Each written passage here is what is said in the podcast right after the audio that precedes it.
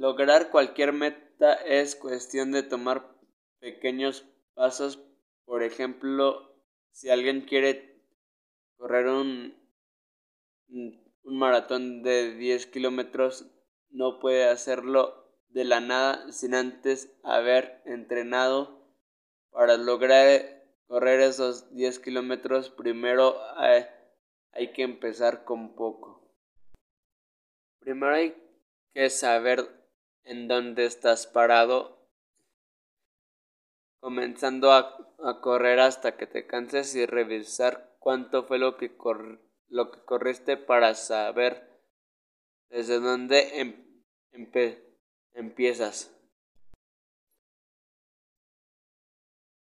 Ah, hay otro truco, pues no, no solo es decidir voy a correr poquito, es eh, se trata de, de saber cuánto es ese poquito.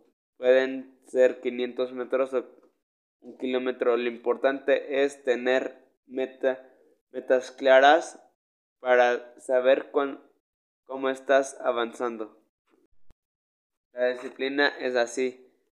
No eh, se trata de, de prohibirte cosas de un día para otro.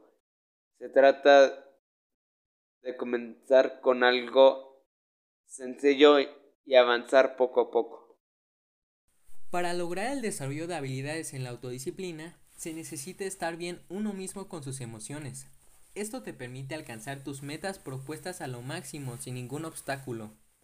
Necesitas estar motivado día a día en las actividades diarias que realizas, creando nuevos hábitos personales de pensamiento, de acción, para una mejora de objetivos, Entrena regularmente. Motívate. Reúne todas tus fuerzas de voluntad. Cree en ti mismo. Te voy a poner un ejemplo. Por ejemplo, un jugador de fútbol del América quiere ser el mejor en su equipo oficial. Entonces, ese jugador tiene que practicar mucho, pero poco a poco. Conforme al tiempo, ese jugador va a ser invencible como un goleador profesional. Todos necesitamos un tiempo específico, establecer metas personales, así como horarios, para lograr ser el mejor en lo que nos apasiona.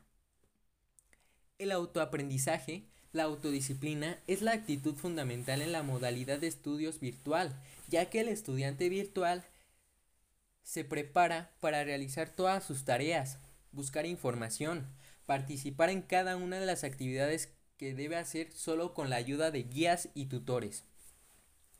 Es relevante resaltar que para el mejoramiento de autodisciplina y el autoaprendizaje se debe partir del nivel de educación a distancia, con una dedicación permanente para la apropiación de las estrategias adecuadas centradas en el estudiante, en beneficio de la gestión del aprendizaje.